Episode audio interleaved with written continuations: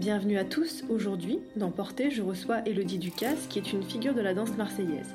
Pédagogue reconnue par ses pairs, répétitrice et ancienne danseuse des ballets de Marseille dirigée par Roland Petit, elle nous livre beaucoup de conseils pour cette rentrée et nous discutons librement de notre vision du métier. Si Portée vous plaît, aidez-le à sa diffusion et n'hésitez pas à laisser quelques étoiles et commentaires sur Apple Podcast.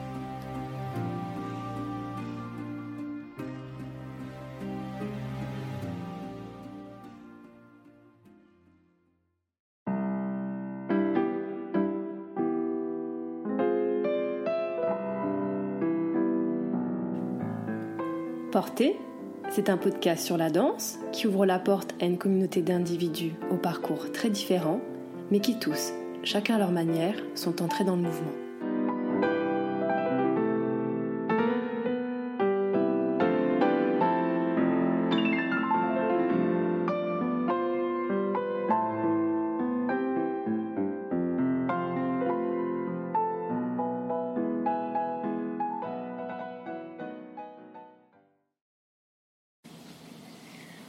Bonjour Elodie Ducasse, euh, merci euh, de m'accueillir chez toi à Marseille. Alors euh, pour commencer, on va prévenir les auditeurs qui risque peut-être y avoir du bruit. Donc tu vas nous expliquer pourquoi Oui, parce que juste en face, il y a une propriété, le château Forbin, qui est très régulièrement loué pour des manifestations. Et en ce moment, depuis plusieurs semaines d'ailleurs, nous avons le tournage du film Les Gagnants avec entre autres comme acteur Joe Star.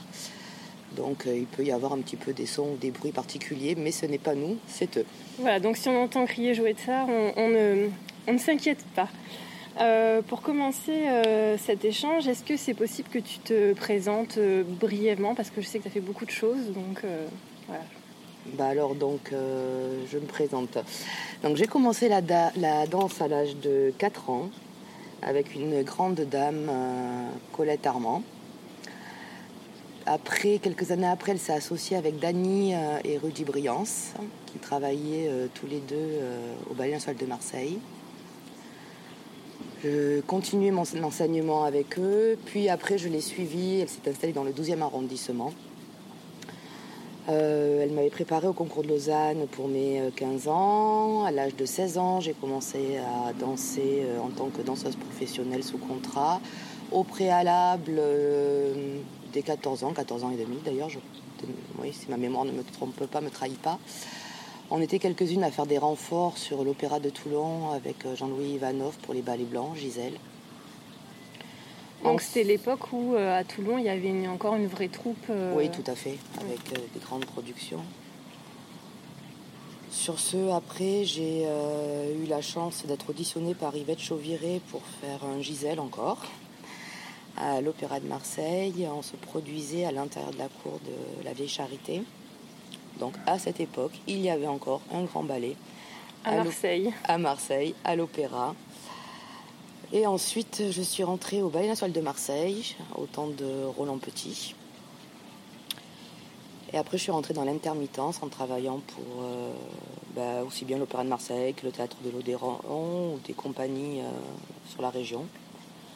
Et au fur et à mesure, j'ai glissé vers l'enseignement, euh, moins d'artistique, plus d'enseignement, et maintenant, depuis plusieurs années, que dans l'enseignement. D'accord. Donc, tu es professeur de danse classique. Tout à fait. Euh, là, le podcast va sortir euh, au mois de septembre, donc qui est un mois de rentrée. En plus, il y a eu euh, beaucoup de pauses. Ça fait deux ans là qu'il y a des, arrêts, des reprises. On va peut-être prendre par tranche d'âge comment on commence ou qu'on reprend le classique en septembre. voilà, quand on a arrêté, on cherche un nouveau lieu. Comment on trouve un professeur de classique On sait qu'on sera bien euh, au bon endroit Sur quels critères on se base? Alors, euh, peu importe l'âge. Et d'ailleurs, euh, je vais parler spécifiquement du classique parce que c'est ma couleur, parce que c'est ma technique. Mais ça va être exactement la même chose pour les disciplines dites académiques, que ce soit le classique, le contemporain comme le jazz.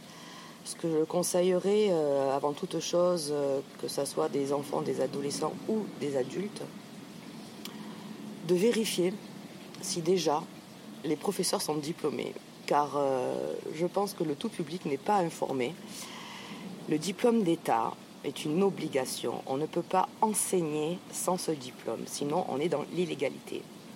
Alors après, naturellement, on va trouver des structures où, euh, pour euh, jouer un petit peu euh, avec la loi, on va peut-être pas appeler son cours de classique ou son cours de contemporain ou son cours de jazz, on va donner d'autres appellations. Et ces appellations, donc, elles ne sont pas couvertes par la loi, ben, il n'y a pas de diplôme existant. Mais si on repart sur la base, sur les fondamentaux, donc pour le classique, jazz et contemporain, on va vérifier que les professeurs sont diplômés, c'est pas tellement compliqué. Hein. Normalement, ils sont affichés dans le hall d'entrée ou dans la salle de repos euh, de l'école. Après, si je peux me permettre un deuxième conseil aussi, qui est pour moi quand même très important, de vérifier à minima euh, le cursus et le CV euh, professionnel des professeurs. Voilà, c'est-à-dire que si on veut prendre un cours de danse classique, c'est mieux d'avoir un professeur qui a le DE en classique. Bien sûr. Et idem en contemporain et en jazz. Bien sûr. Pour moi, c'est une évidence. Et euh, aussi vérifier voilà, que cette personne, quand même, euh, ait eu un minimum de bagages professionnels euh, pour pouvoir enseigner. C'est quand même, je trouve, une sécurité. Après, vérifier les locaux, les lieux, ça c'est pareil aussi. Bon, C'est-à-dire les locaux bah, Les locaux, il y a des normes aussi pour l'enseignement, c'est-à-dire le sol. Pour moi, c'est quelque chose de primordial et de très important. Alors certes, ça engage euh, des frais conséquents, hein, ça il ne faut pas l'oublier, hein, c'est sûr. Mais de travailler sur des sols euh, carrelés, euh, en béton ou sur des faux planchers de danse, sur le long terme, peuvent avoir des répercussions irréversibles sur le corps des jeunes enfants. Et ça, on n'en prend pas conscience assez. Et même des adultes des adultes, certes, et nous, en tant que professeurs, on le ressent aussi, de toute façon. Donc, euh, je sais que pas tout le monde a les moyens, mais ça devrait être une obligation. C'est comme si, je sais pas moi, euh, on ouvre un restaurant sans des cuisines aux normes, ou. Euh, enfin, je sais pas moi, c'est la base. C'est la base. Il faut faire attention aux conditions, aux espaces, à la propreté des lieux, aux sanitaires, enfin. et essayer. Dans tous les cas, de toute façon, essayer. Voilà, donc pas hésiter à faire un cours d'essai et même quand on n'y connaît rien, à quoi, qu'est-ce qui peut nous mettre sur la voie qu'un professeur euh, voilà, sera capable de nous enseigner correctement euh, la discipline qu'on a choisie? Ou quels sont les signes qui devraient alerter pour que voilà, ça nous alarme quand on n'y connaît pas grand-chose finalement, puisqu'on vient en tant qu'élève, parfois débutant? Ben, qu'on commence. Alors si on ne connaît vraiment rien, rien, rien, et si on connaît vraiment personne, euh, après souvent dans les écoles, euh, pas de danse. Hein, euh, à la maternelle ou au primaire, il y a déjà des enfants, discuter avec les parents d'élèves, se renseigner un petit peu. Donc le bouche à oreille Le bouche à oreille. Alors après, euh, les avis sur les réseaux sociaux, sur les pages Facebook ou Instagram, bon, s'en méfier un petit peu aussi parce qu'il y a toujours des groupies. pour moi, c'est pas non plus une référence absolue. regardez les vidéos, des spectacles qui sont, qui sont mis sur ces sites-là, sur leur page, euh, les photos. Et se renseigner aussi, euh, on a la chance d'avoir des outils quand même maintenant, euh, Internet Google, de faire des comparaisons avec des compagnies professionnelles ou voir des vidéos de danseurs et on peut peut-être imaginer l'esthétique et les lignes, ce qui se rapproche le plus du vrai et du meilleur. D'accord. Et euh, donc euh, la rentrée approche. Euh, comment s'engager soi-même dans un... Parce qu'on ne peut pas attendre tout non plus de son professeur. Quel état d'esprit on doit adopter pour voilà, soi-même s'engager dans la bonne voie Qu'est-ce qu'on doit attendre de soi-même quand on, va prendre un cours de danse classique? Alors là, c'est très complexe aussi parce que tout dépend les lieux d'enseignement il faut s'adapter. Je sais que les professeurs s'adaptent parce que même si les, professeurs sont euh, qualifiés avec de l'expérience, euh, qu'on est dans, une école privée, dans une école municipale, dans une école supérieure, dans une MJC, dans une maison pour tous, on n'a pas souvent le même public et les mêmes attentes aussi. Euh, n'empêche que personnellement, j'essaye de d'enseigner de la même façon, avec la même éthique. C'est-à-dire que leur montrer au plus juste quelle est ma discipline, ma couleur, de travailler vraiment sur les bases essentielles et fondamentaux, euh, le placement, euh, la rigueur, et pas faire de l'animation. Et donc de ce fait, euh, essayer de les amener aussi à s'investir, ne serait-ce que tout simplement par une tenue. une élève qui n'arrive pas coiffée et qui arrive habillée comme si elle allait, j'en sais rien moi, faire du trampoline, ça la met pas dans l'état d'esprit d'eux je trouve que d'avoir les cheveux tirés, un joli petit chignon, son petit juste au corps, ses collants et ce demi-pointe, ça, ça commence par là déjà. Ça met dans l'ambiance. Tout à fait, tout à fait. Parce que tu arrives dans les vestiaires, tu poses tes, affaires de civil et tu rentres dans un autre univers.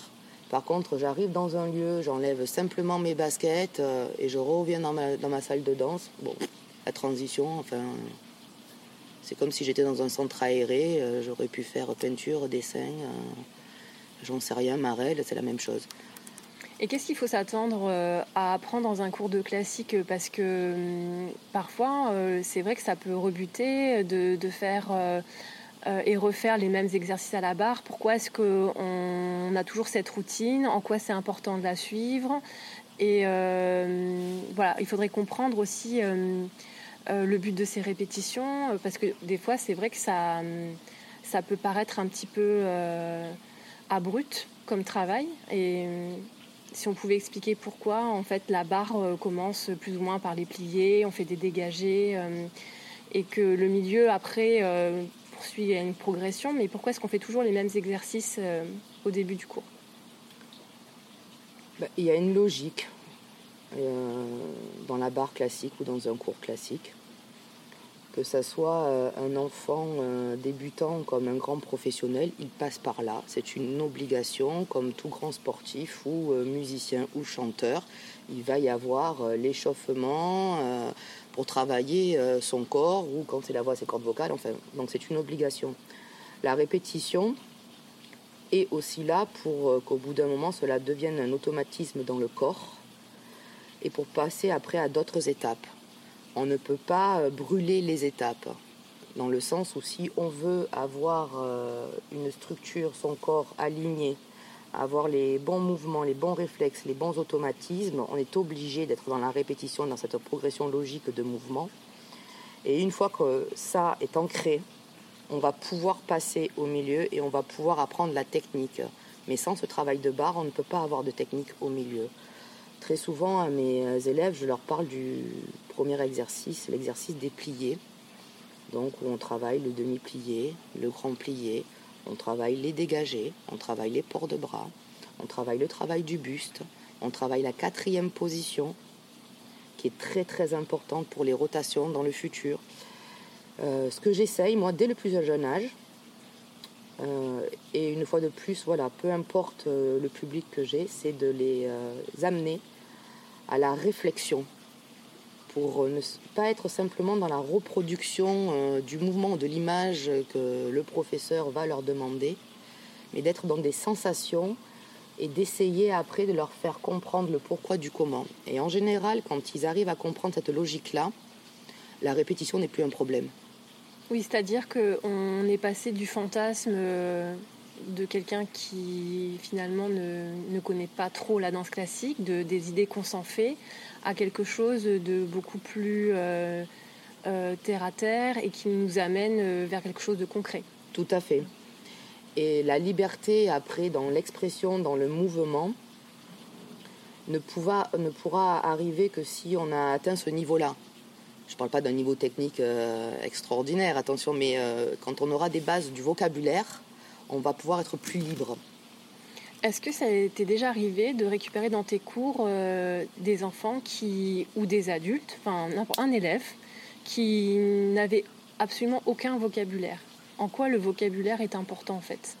C'est le langage universel de la danse classique. Euh, ben, je le compare aussi à un enfant quand il apprend à écrire, à lire, lorsqu'il doit faire une petite rédaction, s'il n'a pas de vocabulaire, euh, voilà le vocabulaire euh, est très important. Et euh, souvent aussi apporte la qualité du mouvement, selon le nom ou le vocabulaire. Par exemple, un assemblé soutenu. J'assemble et je soutiens. Assemblée soutenue. Si Par exemple, un assemblée soutenue de base à la seconde, je vais partir selon mon niveau d'une troisième ou d'une cinquième position de pied. Je vais faire mon demi-plié, je vais faire mon dégagé au sol. Ma deuxième jambe va venir rapidement euh, derrière l'autre et donc je vais l'assembler et je vais avoir ce corps, cet étirement et je vais me soutenir. Donc assembler soutenu. Et souvent, je leur donne des images comme ça dès le plus jeune âge pour essayer d'être dans, la, justement dans la sensation du mouvement. Pas simplement je pars et je me mets sur mes deux jambes pourquoi j'y vais, comment j'y vais? Et quelle est la sensation que je vais euh, avoir? L'assemblée, hein, petit saut, assemblée, il, euh, il, explique aussi. Enfin, voilà, j'essaye de. Donc en fait, il faut préciser pour ceux qui ne, seraient peut-être pas au courant, c'est que hum, le vocabulaire de la danse classique a été euh, écrit, pensé en français et qu'il s'est exporté après bah, mondialement.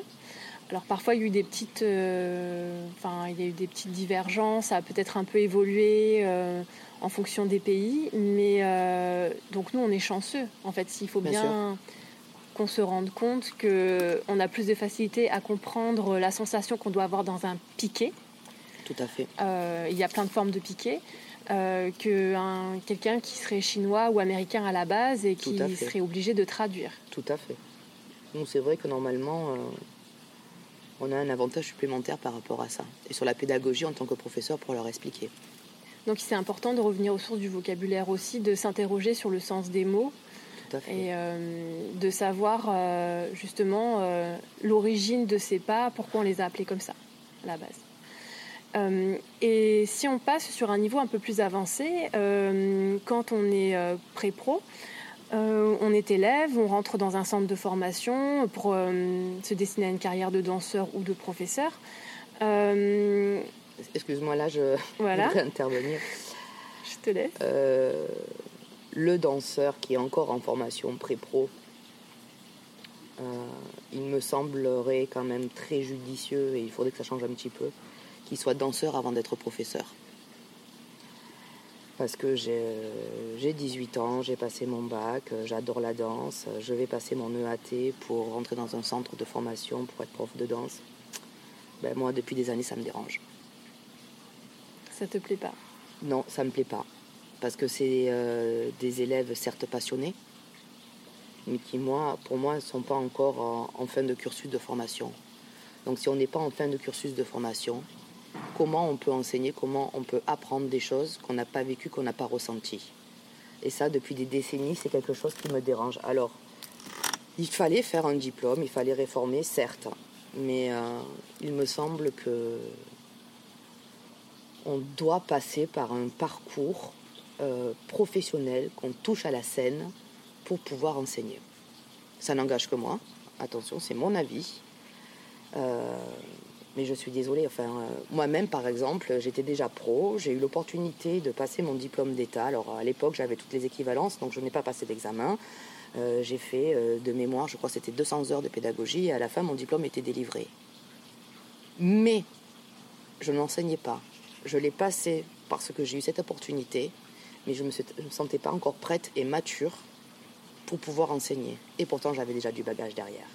Et si on prend le problème à l'envers aussi, est-ce que euh, ça suffit d'être euh, un bon danseur pour être un bon professeur? Non plus. Euh, il faut être un bon pédagogue. Alors la pédagogie, on peut avoir des cours, mais c'est un instinct aussi. Et ça, on l'a ou on ne l'a pas. Et il faut, faut aimer ça aussi quelque chose que c'est. Je pense qu'on peut pas tricher. C'est quelque chose qu'il faut bah, aimer si, on n'aime pas les échanges, si on n'aime pas l'autre, si on n'aime pas l'entraide, si on n'aime pas l'écoute, l'écoute, pardon, on peut pas être euh, un bon professeur et un bon pédagogue. Enfin, pour moi, ça n'a pas de sens. Oui, il faut il y a une forme de générosité en fait. Mais complètement. Il faut avoir une ouverture d'esprit, une générosité, euh, une forme de sensibilité aussi c'est des atouts qu'il faut avoir. C'est comme aussi après, par exemple, quand je vois ces dérives aussi, euh, reconversion du danseur comme chorégraphe. Non? Je pense que c'est quelque chose qu'on a envie de faire euh, au début, à la base. Ça doit être ancré en fait. Non, c'est pareil, là, moi là-dessus, euh, chorégraphe, on l'est ou on l'est pas dans l'âme. c'est un don. C'est pas parce qu'on a été danseur qu'on va être chorégraphe. Alors là, on voit une multitude de jeunes compagnies qui s'ouvrent. Ok, alors il y en a qui sont talentueux, d'autres un peu moins. En gros, qu'est-ce qui se passe? C'est que j'ai été danseur, euh, j'ai fini mes cursus de formation, j'ai passé X auditions, j'ai pas été pris, alors je crée ma compagnie.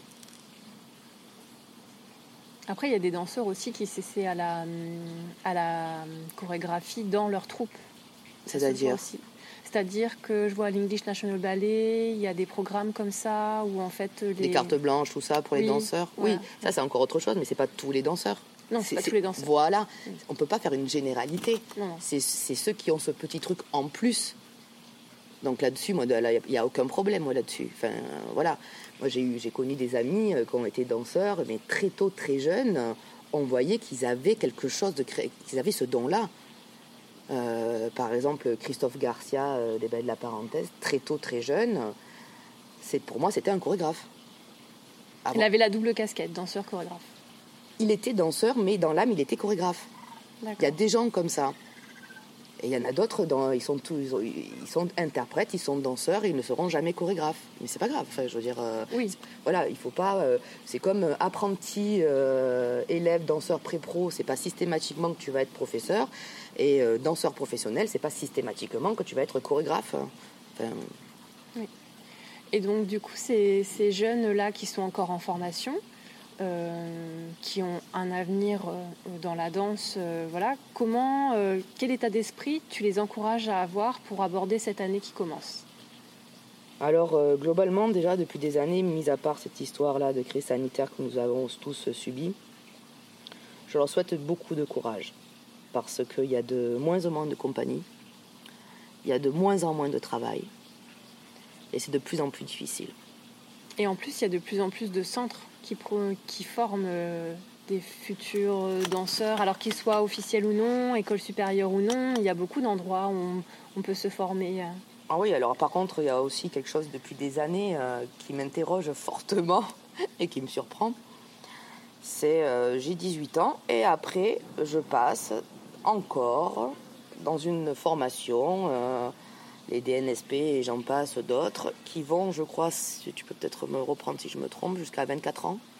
Euh, je ne suis pas au courant de la date limite. Je crois pour les garçons, enfin bon. Moi, je me dis qu'au bout d'un moment, euh, si à 24 ans, tu es encore en formation, il y a quand même un peu un problème. Alors, le problème, il est certes sur l'embouteillage euh, par rapport au peu de places dans les compagnies, mais malgré tout, il y a des places.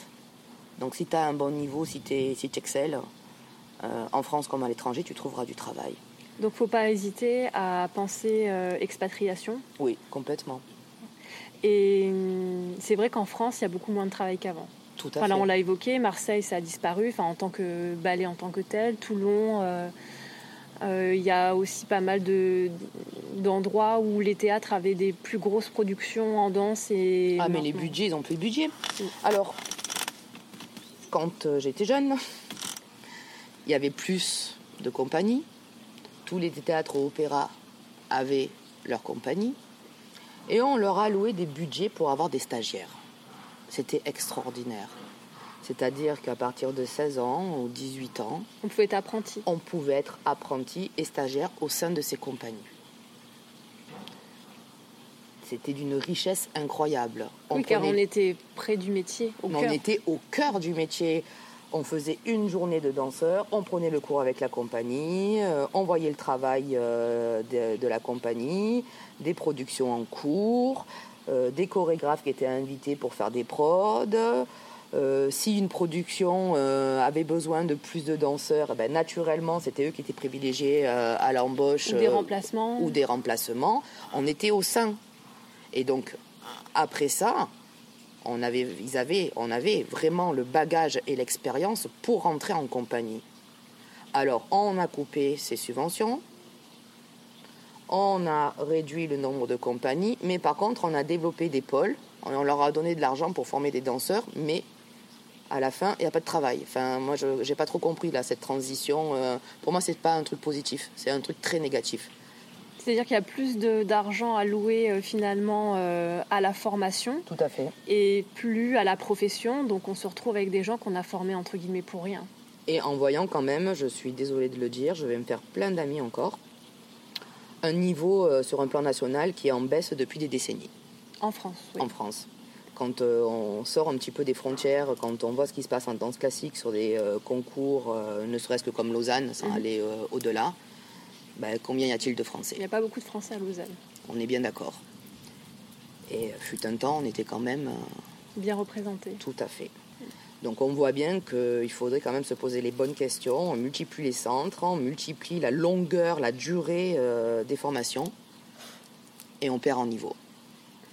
C'est problématique, ça questionne. Moi, ça me questionne depuis des années, mais je sais pas. Apparemment, les autorités au ministère de la Culture et autres, ils sont pas trop, ils s'interrogent pas de la même façon. Il faudrait peut-être qu'ils nous entendent alors. On essaiera Je- de faire remonter le message. Je sais pas, mais je sais, enfin. C'est pas sais- très concret en fait. Comme non, moi je, de- non, je trouve que hum, toutes les décisions qui ont été prises, euh, au lieu d'améliorer, euh, le constat fait que on a régressé. Est-ce qu'il y a aussi un problème de mentalité par rapport aux élèves? Est-ce que les élèves ont changé aussi? Tout, a- tout le monde a changé. Les professeurs ont changé, les élèves ont changé. Euh, C'est-à-dire les professeurs, ils étaient comment avant, ils sont comment maintenant? Enfin, peut-être pas tous, mais en général. Non, pas tous. Alors après, voilà, attention, il faut pas prendre des généralités. Et je pense pas non plus. Oui, on va pas dire c'était mieux avant. Mais... Détenir aussi euh, la vérité euh, absolue, euh, loin de là. Dans certaines institutions, dans certains centres de formation, je trouve les professeurs un petit peu moins curieux qu'avant. Euh, dans le sens où, euh, mis à part ce qui se passe au sein de leur école, j'ai pas trop l'impression qu'il y a une ouverture. qu'il y ait une ouverture. Après, voilà, c'est un constat que je fais de ma ville parce que je ne parle naturellement que de ce que je connais et de ce que je vois. Attention, hein. Mm. Mais euh, j'ai même vu des professeurs qui n'allaient même pas voir ses propres, leurs propres élèves se produire sur scène quand même. Ah oui. Donc, euh, on jette tout le temps la pierre euh, aux élèves, mais ils ne sont pas les seuls responsables de cet état. Oui. Parce que malgré tout, euh, il y a des élèves encore motivés, persévérants, euh, mais si en face ça répond pas, enfin, il faut leur donner aussi, les soutenir et leur donner l'envie de continuer. Est-ce que tous les élèves sont motivés et persévérants dans les formations professionnelles? Euh, je l'espère, je le souhaite. Est-ce que c'était le constat que tu peux faire? Alors après, là, ça fait un petit moment, là, depuis deux ans, avec tout ce qui se passe, Oui. que je- j'y travaille. Mais si on euh, revient euh, quelques années en arrière, puisque bon, c'est vrai que le niveau en France de la danse classique euh, a baissé, c'est pas. Non, en général, je les vois, je les vois quand même motivés parce que ça demande beaucoup de sacrifices, ça demande beaucoup d'heures, ça demande un, un fort investissement. Donc, s'il n'y a pas la motivation, on ne tient pas. Mm. Alors après aussi, le, le résultat que je vois là depuis quelques années, je me pose comme question, je me dis comment se fait-il? Je côtoie des mères d'élèves, je rencontre des élèves qui font entre 15 et 20 heures euh, de cours semaine. Ce qui est quand même Oui, c'est assez conséquent. conséquent. oui. On est d'accord. hein. Mais malgré tout, sont obligés de prendre des cours particuliers sur le week-end. Après, que- ça, fait, ça s'est toujours fait, les cours particuliers. Euh, sur 20 heures de cours, a priori, normalement, tu as le bagage quand même, parce que les cours particuliers, c'est pas pour aller au-delà, c'est pour compléter les manques qu'ils ont. Mm. Ça, ça me surprend quand même énormément. C'est pas normal. Parce qu'il y a peut-être euh, pas assez de d'un regard individuel de la part du professeur, parce que c'est vrai qu'on a tous des élèves, en- dans mes classes, euh, tous mes élèves sont différents. Je peux, je peux pas forcément me permettre d'enseigner de la même manière à tous. Il faut aussi avoir un regard un peu euh, différencié en fonction. Est-ce que ça, ça viendrait pas pallier aussi euh, Oui, mais alors après, euh, on parle de, des discriminations en ce moment à tout va. ça me fait rire aussi. Ben là, on fait la discrimination par l'argent. Oui, c'est vrai. C'est pas donné. Je suis désolée, pas tous les parents ont les moyens de, donner des, de faire donner des cours particuliers en plus. Donc euh, pour moi, c'est une forte discrimination. Mais la discrimination, euh, voilà, dans notre milieu, ça, ça dépend les, euh, les, les raisons, les sujets. Mais enfin, ça, pour moi, ça fait partie d'une grande discrimination. Oui, il y a beaucoup de formes de discrimination finalement dans la danse classique. Ça dépend comment, sous quel angle on se place pour observer notre à milieu. Tout à fait. C'est vraiment quelque chose auquel il faut s'attendre quand on rentre dans le milieu de la danse, même si maintenant euh, il commence à y avoir un petit peu des, des mouvements qui vont contre, mais c'est tellement ancré que. Mais là, c'est vrai qu'on s'est orienté vraiment sur le jeune danseur qui veut devenir professionnel. après, le jeune danseur, parce qu'il y a des garçons aussi, hein, il n'y a pas que des danseuses. Hein. Il peut en faire euh, avec passion et très sérieusement, même s'il ne veut pas être danseur professionnel. Et ça, j'en ai. Et ça, c'est merveilleux. Oui, les amateurs qui sont très motivés, qui viennent toujours avec euh, euh, l'envie de, de, manger le studio, d'apprendre des choses nouvelles. C'est vrai que maintenant, ça s'est ça s'est pas perdu. On, est, on a quand même cette culture qui s'est gardée en France en espérant que le maximum d'écoles de danse vont rester ouvertes euh, pour pouvoir les accueillir. Après, euh, il y a un constat aussi, c'est hum, il y a, je trouve, alors c'est peut-être aussi dû à la crise sanitaire, qu'il a, hum, il commence à y avoir un manque de personnel qualifié. Euh, je trouve de professeurs de danse classique en France. Je trouve qu'il commence à y avoir des manques. Bah, il n'y a plus de compagnie il n'y a plus de compagnie. Et après, on sait que les danseurs qui ont été en compagnie, ils n'ont pas forcément envie non plus d'aller dans les oui, petits mais villages. Une, compagnie classique, il en reste combien? C'est ça. Donc, du coup, moi, j'en suis euh, convaincue. Quand on parlait de tout à l'heure de tous les opéras, tout ça, il y avait un répertoire très riche euh, et à couleur très classique. N'ayant plus de compagnie professionnelle euh, autant, ben, de ce fait, il y a un manque de, professeurs de danse classique avec expérience et compétences. Enfin, c'est, pour moi, c'est juste une suite logique de ce qui se passe depuis des années. Donc à terme, va presque falloir euh, aller apprendre la danse classique ailleurs. Euh, ça serait dommage. là où elle est née. Ça serait dommage. Mais depuis des décennies, on dirait qu'ils font tout. Euh, enfin, moi, j'ai jamais, politiquement, sur la culture, enfin, j'ai jamais vu qu'il y ait un engouement pour développer la danse classique en France. Hein. Je pense que c'est très français, ça aussi. on s'est reposé sur nos acquis on a cru qu'on était le euh, berceau de la danse classique. Voilà, donc ça durait toute la vie. Voilà, toute la vie. Donc du coup, euh, on a laissé faire, on a laissé dégringoler. On n'a pas entretenu euh, le capital qu'on avait à la base. Tout à fait. Et d'autres ont su mieux le faire que nous, parce qu'on voit en Russie, même aux États-Unis ou dans les pays asiatiques aussi. J'allais dire, les pays asiatiques. Enfin, je veux dire, un travail maintenant extraordinaire. Et une fois de plus, voilà, quand on, ouvre un petit peu, euh, on sort de son quartier, de sa ville et du territoire français, si on s'ouvre un petit peu à l'extérieur, euh, on a une très belle compagnie. Alors, euh, moi que j'aime bien, mais on après, on va pas dire que c'est vraiment en France. Ou, enfin, bon, voilà. C'est les ballets de Monte-Carlo. Oui, c'est des voisins. C'est des voisins. Très proches. Je veux dire, une qualité de danseur, une qualité de mouvement, et qui a une renommée quand même mondiale et internationale aussi. Ça fait du bien. On a quelques pôles comme ça en France encore. Oui, on a Toulouse aussi. Oui, on a Toulouse. bon, il y a Lyon. on va pas parler de l'Opéra Paris, c'est encore autre chose. Ça. Non, c'est à part. C'est à part. Ils hein. ont toujours été à part. Euh, mais voilà, enfin, le Ballet d'Avignon avait une très très belle euh, compagnie, de très beaux danseurs. J'y suis, euh, j'ai eu la chance d'aller voir quelques spectacles. Alors c'est vrai que bon, sur les réseaux sociaux on les voit pas trop, il n'y a pas trop de com, ils sont pas médiatisés. Mais de très bons danseurs avec un très très bon niveau technique. Euh, alors il faut aussi suivre son temps et se, montrer pour pas pas tomber dans l'oubli en fait. Il faut, faut être bien, enfin faut avoir l'argent un petit peu pour tout en fait. Si on est bon et qu'on n'est pas diffusé, faut ça, faut pouvoir partir en tournée. Non mais je pense que c'est politique. je, sais pas, je pense que c'est des volontés politiques. Ils sont étouffés. Ils sont, sont pas mis en avant. Ils sont pas mis en avant, ils sont étouffés, ils sont étouffés par le manque de moyens, euh, par des restrictions, euh, parce qu'on veut plus que quelques chorégraphes ou quelques pôles. Après c'est pareil, cette évolution aussi. Avant il y avait des compagnies de renom avec des artistes de renom. La compagnie n'était pas simplement sur le nom du chorégraphe, elle était sur le nom, euh, elle représente des solistes, des danseurs. tout à fait, ça existe ça maintenant? On connaît le nom. C'est pas très français d'avoir des vedettes. Avant c'était ça. Tu prenais Maurice Béjart, euh, je veux dire, euh, il avait des danseurs phares, hein, on est d'accord Oui, oui. Tu prenais Roland Petit, il y avait un panel de danseurs phares. Une fois de plus, au Opéra de Paris, c'est encore autre chose. Oui, on les connaît un petit peu plus. Euh, maintenant, on parle du chorégraphe. On parle de la compagnie, mais non plus des interprètes. C'est le chorégraphe qui est célèbre et non pas que ses interprètes.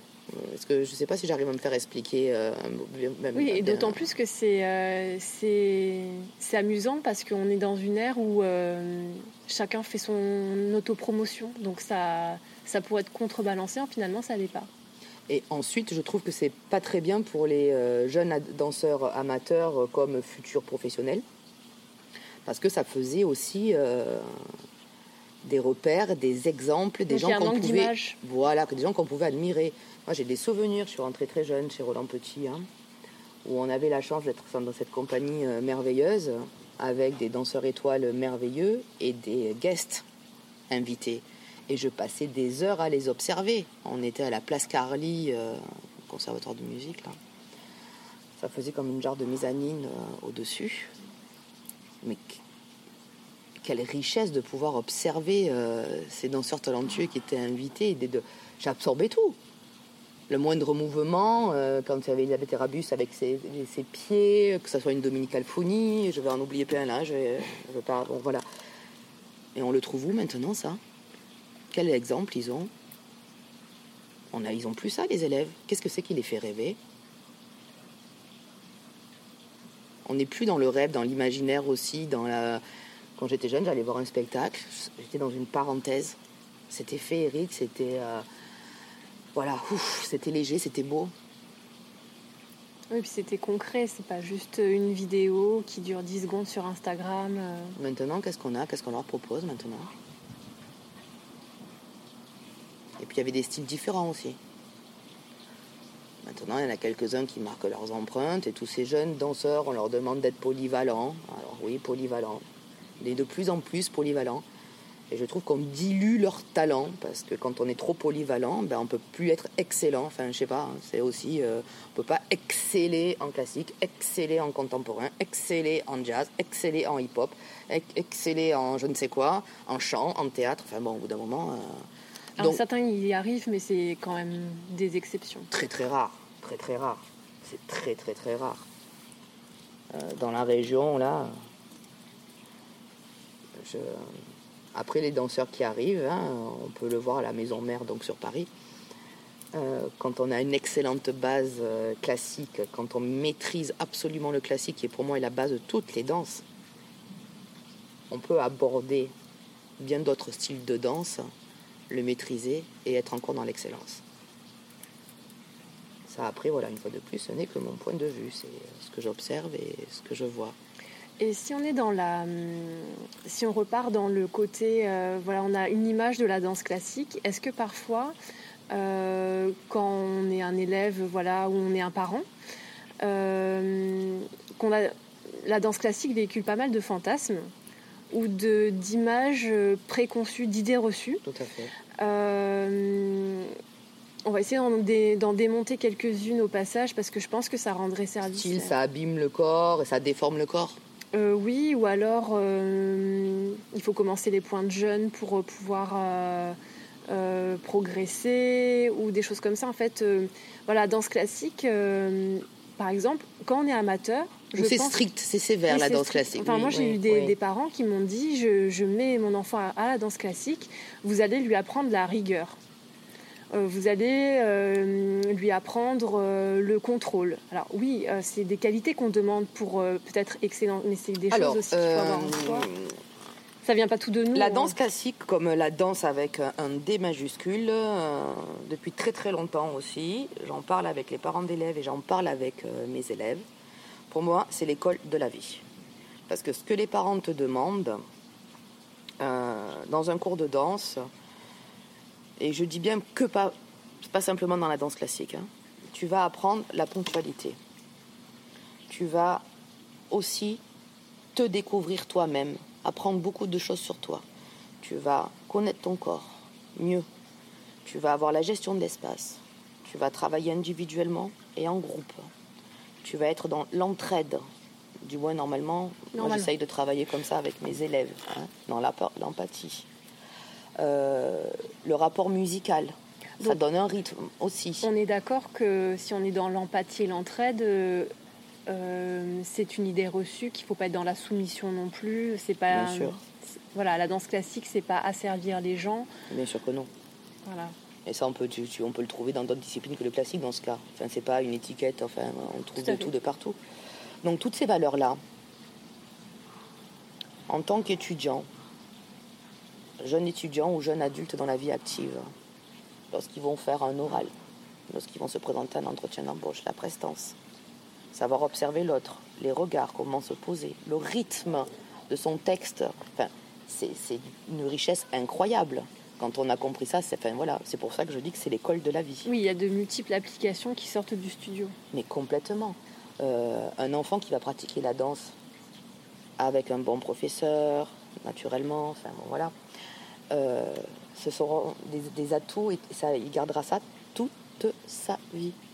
C'est d'une richesse, un plus. C'est vraiment une valeur ajoutée. Euh, c'est très bénéfique. Là, j'ai l'exemple d'une amie dans les danses euh, urbaines et dans le jazz. Sa fille maintenant est avocate. Et lorsqu'elle a fini son grand oral, elle a remercié sa maman en lui disant que c'était grâce à elle qu'elle avait réussi par rapport à l'apprentissage de la danse. Lorsque sa fille m'a raconté ça, ça m'a profondément émue. Oui, ça fait.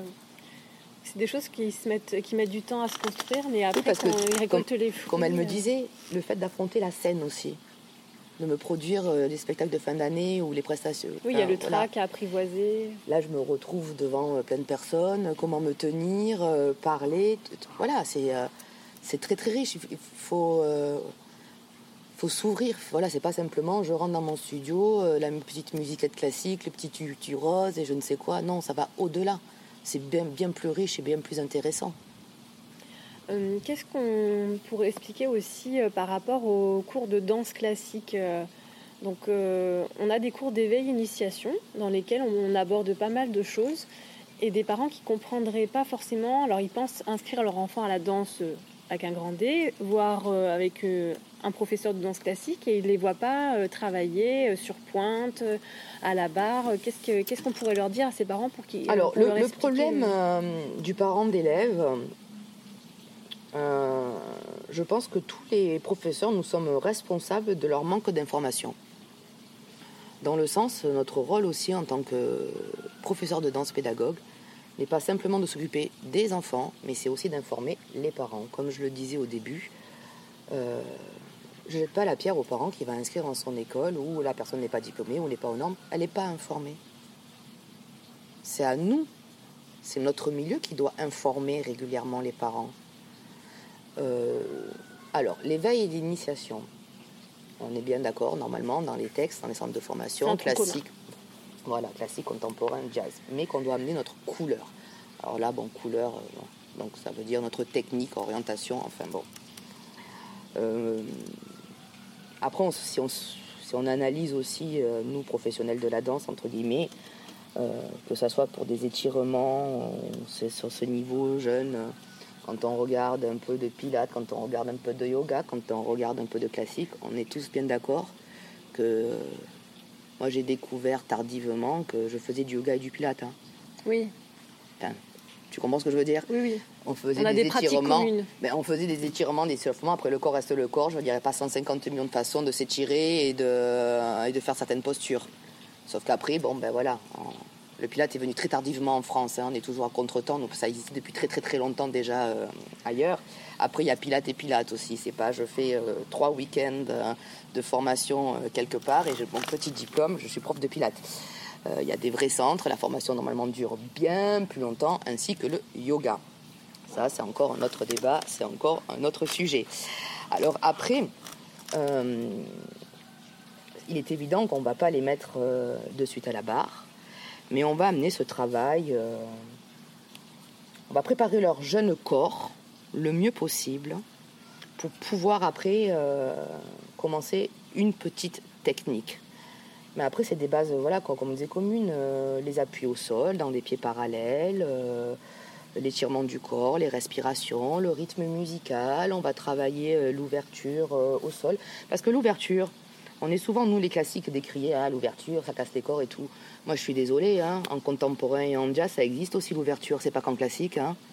Je veux dire, là en dehors, l'ouverture n'est pas simplement une qualité demandée à un danseur euh, classique. Il est demandé On est moins souvent en parallèle. Il est clair. Mais en jazz et en contemporain, on la demande aussi. Donc c'est pas que le classique. Après, si on revient à la base, comme on disait, normalement on commence par le classique et après on aborde ces disciplines. Quand nous étions jeunes, quand j'étais jeune, le contemporain n'entendait pas parler. Hein. Nous c'était du jazz et du modern jazz. Contemporain, on dirait un dinosaure qui parle là, est arrivé euh, plus, tard, plus tardivement. C'est le podcast de Jurassic Park. Voilà. Et à mon époque, le jazz n'était qu'enseigné qu'à partir de 12-13 ans. Oui, on en a déjà parlé dans un autre podcast avec Patrice Paoli. Mais maintenant, on le commence à 4 ans. Comme on commence des fois le hip-hop à 3 ans et demi. Ma foi. Bah après, pourquoi pas, hein, en soi. Euh, tout dépend, voilà, de la façon dont c'est amené. Parce que moi, quand je vois certaines figures euh, exécutées par des jeunes enfants, je me dis, j'aimerais bien voir cet enfant à 20 ans ou à 30 ans. Oui, disons qu'il faut toujours garder une progressivité et un respect euh, des, des, aptitudes physiques par rapport à l'âge. Voilà. Alors après, nous sommes en cours collectif, mais n'empêche qu'en cours collectif, on peut faire travailler aussi individuellement par chaque, à chacun, selon les étirements ou autres. Euh, ça, on peut. Après, quand on parle des pointes, alors des pointes, a priori, normalement, pas avant 10 ans, mais surtout interdit. Alors, euh, des années en arrière, le dinosaure parle encore, on voyait quand même assez régulièrement des enfants de 8 ans qui avaient déjà chaussé des pointes. C'était euh, effarant, mais bon, ça existait. J'en entendais plus parler, et là récemment, j'entends encore que des enfants jusqu'à 6 ans sur pointe. Mais c'est catastrophique. Comment on peut faire faire ça à des enfants de 6 ans je ne sais pas avant 10 ans, mais même je dirais 11 ou 12 ans. Tout va dépendre de la musculature euh, de l'enfant, de sa connaissance de la de son corps et de sa technique. Je veux dire, il vaut mieux retarder l'apprentissage, je dis bien pas les pointes, mais l'apprentissage de la technique euh, des pointes pour après avoir une propulsion parce que euh, une fois que c'est dans les rails, c'est dans les rails. Hein. Je veux dire, si l'enfant euh, a ses, ses, bonnes bases, ses bonnes postures, ses bonnes positions, a sa bonne musculature, je veux dire, euh, si, elle a mis, euh. voilà, si elle a mis un an après ses camarades, elle va rattraper en deux secondes et demie, il n'y a pas de problème. Mais par contre, si elle les a mis trop tôt, avec des mauvais chaussons, très mal chaussés, alors ça c'est pareil, malheur, malheur, très mal chaussés. On va en parler tout à l'heure là. Oui. Euh, sans les bons alignements, sans les bonnes, euh, le bon placement, et, sans la musculature. Elle risque de perdre du temps parce qu'elle va entraîner dans son jamais. corps euh, des phénomènes de compensation. Tout à fait, mais elle n'y arrivera jamais. Moi, j'ai hélas, euh, il y a 2-3 ans, je suis intervenue dans une école où j'avais des jeunes filles de 15 ans qui avaient la pratique des pointes depuis plus de 3 ans, qui ne savaient pas monter sur pointe, ce qu'on appelle nous sous pointe, qui n'arrivaient jamais à aller sur la plateforme. Donc les pauvres, elles n'y arriveront jamais parce qu'au bout d'un moment, les mauvais automatismes pour après enrayer tout ça, non, c'est plus possible. C'est plus possible. C'est beaucoup Mais il paraît que le professeur était très bien. C'est beaucoup plus dur en fait de, de former quelqu'un qui a qui a été déformé. Qui a été déformé. tu peux le dire comme ça. C'est un gros challenge et c'est très très difficile. Alors c'est difficile. On peut y arriver. On peut y arriver, mais alors déjà. Euh, c'est ingrat pour l'élève. Mais c'est très délicat aussi pour l'élève parce que euh, il a fait confiance à son professeur. Très souvent, il a connu depuis très tôt, très jeune, et il y a énormément d'affects qui rentrent en compte aussi. Et il faut qu'on soit délicat et qu'il faut qu'on fasse attention. Tu peux pas arriver en disant euh, non, c'est pas comme ça qu'on fait, on t'a appris n'importe comment, c'est comme ça. Alors moi personnellement, ça m'est arrivé parce que j'ai appris avec une euh, professeure de danse qui était en fait coiffeuse à la base et elle a eu son diplôme d'état quand il est sorti. Alors, euh, sur le plan d'histoire de la danse, j'ai appris beaucoup de choses sur Béjar. Euh, c'était bien. Mais euh, j'ai pas appris correctement les pas de base, l'alignement. J'apprenais en fait sur des VHS de Raymond Franchetti, donc sans correction. Donc à l'époque, c'était assez technologique comme mhm. approche. Et je suis arrivée dans une école ensuite à, l'âge de 13 ans en pensant avoir appris des choses pendant un certain nombre de temps et euh, je ne savais pas dans quel sens allaient les pas. Je ne connaissais pas le vocabulaire. J'avais travaillé ma souplesse, mais j'avais pas la musculature qui allait avec, donc c'était très dangereux. Euh, je montais déjà sur pointe, mais n'importe comment. Et là, on m'a dit, euh, il faut tout recommencer à zéro. Et je me suis aperçue que zéro, c'était pas zéro. C'était moins 10, moins 20. Et c'est vrai que c'est une blessure pour une gamine de 13 ans. C'est oui. une blessure oui. euh, morale euh, parce qu'on a l'impression en fait qu'on a été trompé et que nous on avait confiance et que du coup on a du mal aussi à accorder sa confiance à la personne qui va nous aider à rattraper. Non seulement physiquement c'est compliqué parce qu'on a pris du retard, on a des mauvaises croyances et on a un défaut de confiance. Tout à fait. Donc ça c'est vrai que par rapport... euh, c'est une perte de temps Bah, monstrueuse. il faut que. Et c'est une grosse désillusion. Voilà, mais il faut faire un, travail euh, très difficile, euh, psychologique et physique. C'est ça. Parce que là, euh, tel- par rapport à ton expérience, c'est que aussi tu avais les mauvais automatismes, les mauvaises chaînes musculaires au mauvais moment. Enfin, Enfin, j'avais pas, c'était pas coordonné. voilà, il faut tout réencoder C'est ça. et c'est très très difficile. Et psychologiquement, euh, comme tu l'as très bien évoqué, euh, il faut encaisser ça aussi et passer au-delà. Bon, après, ça se fait. Hein. Oui, Rien n'est perdu, mais euh, c'est quand même dommage. On- C'est une, voilà, un mauvais aiguillage, une mauvaise orientation, une mauvaise rencontre. mais oui, mais alors après, bon, ça c'est typique français aussi, on fait les lois, on impose le diplôme, il n'y a pas de contrôle.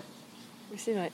Donc de ce fait, tout peut se faire. Enfin, alors après, c'est pareil. hein, hein, je sais, c'est pas parce que tu as le diplôme que tu es un bon prof. Tout dépend de ton cursus. On l'a évoqué tout à l'heure. J'y reviens.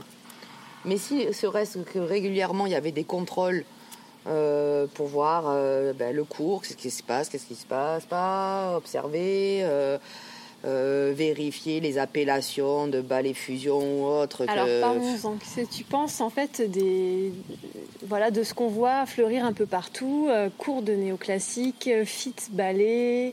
Bah, tu sais quoi? Bah, Le dinosaure, il sait pas ce que c'est. Oh, le néoclassique, quand même, non? Le néoclassique, oui, mais un cours de néoclassique, Ah. non. Un, Ah. un cours de néoclassique. Alors, à la rigueur, si on appelait ça un atelier chorégraphique néoclassique, là, pas de problème. Donc, qu'est-ce qu'on ferait dans cet atelier? La Bah, création. De la création. hein, mais euh, déjà, Mais est-ce qu'on peut s'entraîner toute l'année sur un cours de mais néoclassique non, absolument pas. Enfin, voilà, bah après, une fois de plus, c'est moi qui, c'est c'est mon idée à moi. Euh, néoclassique, qui peut aborder du néoclassique? Alors, je tiens à préciser, pour pas que tu sois toute seule, que je partage ton opinion. Ah, ça me rassure. Je voulais pas que J'espère tu- qu'on sera plus de deux. Euh, qui peut aborder du néoclassique? Un élève avec un niveau supérieur, qui a une technique de pointe, qui connaît son corps, qui connaît tous les mouvements, pour avoir après la liberté de faire du néoclassique. Parce que le néoclassique, c'est pas du classique tordu. Mais ça, on voit ça maintenant, c'est que genre, je sais pas, euh, dans mon corps, tout quoi qu'il se passe, je vais bouger, je vais faire du classique, mais tordu. Ben non, c'est pas ça. Alors, le néoclassique, c'est pas non plus faire défouetter le, défouetter le pied flex. hein. Mais non. Voilà. Mais non, on va jouer sur l'équilibre, le déséquilibre, la rapidité, enfin voilà. Mais, mais euh, enfin, moi, un, un cours de néoclassique, ben, chapeau, un chapeau. Euh, moi, c'est les intitulés qui me dérangent. Par contre, euh, un prof qui va faire un atelier chorégraphique néoclassique avec ses élèves supérieurs ou pré-pro, pas de problème. Après, tu m'as dit ballet, Fit ballet. euh, c'est pareil. Enfin, C'est dommage qu'il n'y ait pas je de dis- vidéo parce je que te dis, je connais pas. je- Non, mais je te dis, je connais pas. euh, Je te mens à moitié. Je ne veux pas connaître, je veux pas approfondir parce que je suis d'une nature euh, très curieuse. Bien sûr que je suis allée fait comme j'ai fait comme tout le monde, je suis allée sur YouTube ou quoi que ce soit. Et puis lors des confinements, euh, j'avais euh, beaucoup de temps comme tout le monde à, à rien faire. Et j'étais, je suis allée voir. Mais moi, ça me fait mal aux yeux, Avec des lunettes? Même avec des lunettes. Enfin, et puis, pour moi, c'est du business, voilà, business, commerce. D'accord, donc en fait, quand, quand on voit ces genres d'appellations, il faut se méfier. En, en gros, euh, si on veut faire de la danse classique, euh, danser le ballet, euh, Eh ben, on s'inscrit à un cours de danse classique. Voilà, classique. On va pas s'inscrire à ballet euh, fit, ballet je sais pas quoi, ballet fusion, ballet je ne sais quoi. euh. Et si on voit les plateformes aussi qui se sont créées, euh, parce que bon, T'apprends la danse par visio? voilà, disons que la crise sanitaire nous a un peu obligés à nous asseoir sur certaines pratiques pendant un temps. Mais de, cette, euh, de cet état est né, euh, euh, sont nées des plateformes, des moyens d'apprendre, des professeurs qui n'apprennent que sur euh, visio. Qu'est-ce que tu en penses? Est-ce que c'est possible d'apprendre la danse classique Alors moi je pense qu'il y a un public pour tout le monde. Qu'il y a mais des élèves pour tout le sérieux? Monde. Moi personnellement, euh, même si les gens en face euh, font preuve de bonne volonté, enfin, ils disent que je ne sais quoi. J'y crois pas. Parce que. On passe par un écran. Euh, enfin, je comprends pas. Moi, j'ai vu des cours comme ça où il y avait des centaines de personnes connectées. Enfin, je comprends pas. Euh, c'est normalement 13, 15 dans un cours maximum en salle euh, oui, enfin ça dépend de la salle. Après, as des... aux États-Unis, tu as des cours de classique. Non, mais je parle en France par rapport ah, à la législation. Euh, bah, je sais pas si une hein. législation. Oui, oui, le, le, bon sens voudrait que un, professeur puisse s'occuper de tout le monde. Voilà. Et s'occuper, c'est. Euh, moi, j'ai besoin euh, de sentir, ressentir les émotions de mes élèves, euh, de les capter. Donc, tes élèves, tu les connais? C'est-à-dire, je les connais pas. C'est-à-dire qu'il hum, y a des professeurs. Alors, moi, j'ai des élèves qui sont partis à Paris pour les études, le travail. Ils vont dans des cours où le professeur n'a. Ah, c'est complètement anonyme. Oui. On leur donne, euh, oui, ben alors dans ce cas, un professeur qui donne un cours comme ça, qui balance des exercices, qui ne regarde pas ses élèves, qui ne les corrige pas, tu peux tout à fait le faire en vision. Pour moi, c'est la même chose. D'accord. Au moins, tu n'as pas le frais de déplacement, tu vois, ça te coûte un peu moins cher en visio. Tu n'auras pas les bonnes conditions à ton domicile, mais de toute façon, il y a très peu de studios qui sont aussi euh, bien équipés. Bon, tant qu'à faire, tu vois ce que je veux dire? Voilà, tu restes chez toi, c'est la même. Euh, normalement dans un cours, euh, que tu fasses un stage, une masterclass, c'est très à la mode ça. D'ailleurs, j'étais très étonnée aussi, cet été, il y a eu beaucoup de stages pour des jeunes élèves. Alors, quand tu es jeune élève que tu vas faire un stage, tu veux faire un stage avec un professeur. Mais là, ils étaient tous chorégraphes. Ah. Ça, c'est encore autre chose, c'est une nouvelle euh, mouvance apparemment. Donc, Madame un tel, Monsieur un tel, chorégraphe. Alors, des fois, il y en avait quand même chorégraphe et pédagogue. Ouf, t'es rassuré T'es rassuré Mais bon, maintenant, il faut être chorégraphe aussi. Bon, écoute, euh, why not, pourquoi pas. C'est une... Euh, mais voilà, je veux dire... Euh, t'es je sais pas, tu es dans un cours... quand tu dis connais tes élèves, j'ai la chance d'être invité à des stages, je les connais pas. Oui, je suis au service d'eux, je suis là pour les élèves, je suis pas pour moi. Je suis pas là pour moi je suis là pour essayer euh, modestement de leur apporter quelque chose. Donc si je veux leur apporter quelque chose, je dois être à l'écoute de eux, de leur corps, de comment ils sont, qu'est-ce qu'ils ont compris, pas compris. on le voit en tant que prof, euh, je veux dire, au regard, tu vois si ton élève en face, il a capté ton exercice ou pas. Tu le vois. Je veux dire, tu fais un tour d'horizon comme ça, alors après, euh, tu as envie de le faire ou tu n'as pas envie de le faire. Après, l'élève transpire lors de nos cours, mais selon les cours, nous, on sort, on est mort aussi. Hein. Oui, c'est vrai. Je veux dire, bon, après, il y a des profs qui restent assis, il y a des profs qui ne montrent pas les exercices, il y a des profs qui, euh, qui ont leurs élèves en stage, euh, chérie, qui connaissent tout. Alors, euh, les filles ou les garçons, on fait comme d'habitude 1, 2, 3, 4, 7, 8. Et les autres, ils sont là, ils ont payé leur stage. C'est lamentable aussi. C'est horrible, ça. Mais oui, c'est horrible. Et ça existe encore, figure-toi. Oui, c'est vrai. Moi, de mon temps, ça a, ça a existé. Moi, je partais. Hein. 14 ans, j'étais déjà un peu. Je partais. On me courait après, mademoiselle ne courait pas fini. Pour moi, il est fini je paye pas un cours, mes parents n'avaient pas trop de moyens euh, pour que tu me montres même pas les exercices. Alors premier groupe, les chouchoutes euh, qui viennent de Paris, deuxième groupe, les autres. Non, c'est bon. C'est vrai. je rentre chez moi. connu ça existe encore, il paraît. Ah, en tout cas, je l'ai connu, donc euh, oui, ça devait être quelque chose de commun. Non, mais là, on est encore dans le business, en gros. Oui, on trouve, en fait, on, se rend compte que au stage, il y a les disciples devant. Voilà. Et bon, des fois, c'est bien qu'il soit là aussi pour pas qu'on soit trop paumé. Oui, tu, mais tu mélanges Voilà, c'est ça. Tu mélanges, tu fais tourner. Enfin, moi, je sais pas, dans mes cours, je mélange, je fais tourner. Euh, j'apporte de l'attention euh, à tout le monde. Euh, que tu sois doué ou pas doué, c'est l'investissement que tu vas donner dans ton cours quelqu'un de moins doué, quelqu'un de... Mais si je le sens complètement investi, je vais lui donner autant, sinon plus que la personne hyper douée. Et par contre, si j'ai une personne hyper douée qui n'est pas investie ou quoi que ce soit, bah, au bout d'un moment, je vais un peu moins la regarder et je vais plus euh, m'occuper de ceux qui sont investis. Enfin, tu comprends ce que je veux dire? Oui, oui c'est une démarche humaine en fait. Euh. Comme on disait, c'est un échange. C'est un échange. Et puis tu respectes le public. Quand je parle de public, c'est les élèves qui viennent au stage. Mmh. Je veux dire, ça demande des sacrifices aux parents. Euh, des fois, euh, ils ont fait des kilomètres et des kilomètres. Des fois, ils se prennent des hôtels euh, ou pas. non, je suis désolée.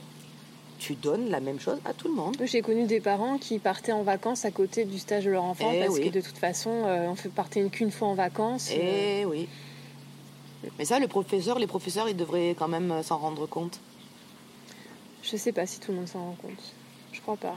Bah, qu'ils arrêtent de regarder les caisses euh, qui remplissent euh, le nombre d'inscriptions et ce que ça leur a rapporté. Qu'ils soient un peu plus dans l'humain et dans l'échange dans la générosité. Euh, pour terminer cet échange, euh, est-ce que tu trouves que ton métier il est reconnu? Reconnu chez qui Où Euh, De là ma question par rapport. Parce que moi, je vais te répondre non, non et non. voilà, pourquoi? Alors, déjà, hum, quand j'étais pro, danseuse, non mais je te demande pas ce que tu fais comme hobby ou loisir, ton métier, danseuse. Pourtant des gens de ma génération, hein, déjà, c'est pas un job, ma foi. C'est très français ça aussi, je comprends pas. On représente tout, mais on reconnaît rien. C'est super la France pour ça. Ensuite, point de vue administration, n'importe quel rang fichier de renseignement, t'es toujours autre. T'es autre. Alors autre, euh, t'es rien, enfin je sais pas. En France, on a quand même un statut pour les artistes, les intermittents. Bon, bah, bah, alors ça, euh, des années intermittentes, c'est encore autre chose. Alors ça, saltimbanque, hein. Enfin voilà. Euh, va louer un appartement, va faire un crédit, c'est- lamentable.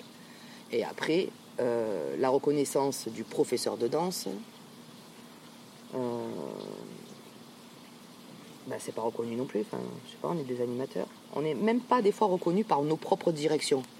Alors comment veux-tu que le monde euh, extérieur nous reconnaisse? C'est-à-dire, euh, la, direction, ça passe par euh, un statut correct qui ne nous met pas dans la précarité? Je crois qu'on fait partie des rares professions où proposer un vrai contrat à un prof de danse, on dirait que c'est une insulte. Je veux dire. Moi, je trouve que c'est plutôt une chance.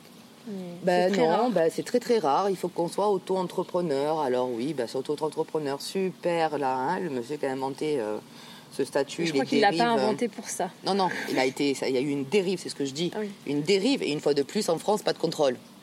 Oui. Et ce que je trouve extraordinaire aussi de la part des employeurs, c'est que le brut du salarié est devenu le brut de l'auto-entrepreneur.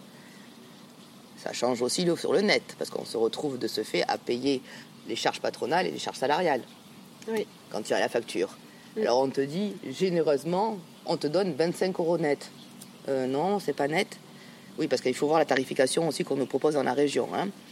Donc moi, de toute façon, j'ai toujours refusé d'être auto-entrepreneur. Je ne le serai pas. Euh, et je refuse aussi un 25 brut. Parce qu'un minimum, euh, je sais pas, bientôt 50 ans, euh, X années de professionnel, X années d'expérience, un CV quand même assez conséquent. Je sais pas, c'est pas le BAFA que j'ai. Hein. Je suis pas animatrice. Après, hein. on sait que quand on est sur facture ou auto-entrepreneur, il y a plein de choses qui suivent pas derrière, c'est-à-dire euh, tout ce qui est problème de retraite, Mais bien sûr, on est dans une précarité incroyablissime. Mais ça, c'est pareil, les parents d'élèves ne le savent pas. Les parents d'élèves, Ah, très bien. souvent, pensent que nous sommes salariés, que nous sommes très bien payés de l'heure, très confortables. Parce qu'à savoir aussi, nous nous sommes rémunérés que les heures de présence effectives sur les plannings de l'école. Mais on ne prépare pas les cours à domicile. On ne fait pas des recherches de musique pour les spectacles. On ne recherche pas les chorégraphies à la maison. Tout ça, ça nous est non rémunéré. Ça, euh, non. Et c'est comme l'intermittence. Et puis Enfin, tu payes aussi euh, tes musiques, Mais bien sûr, bien sûr, tu payes tout. Tu payes tout. Et ça, c'est pas pris en compte par nos directeurs, qui très souvent, nos directeurs sont professeurs aussi, qui savent très très bien, hein, qui savent très très bien parce qu'eux-mêmes font tout ça à leur domicile. hein.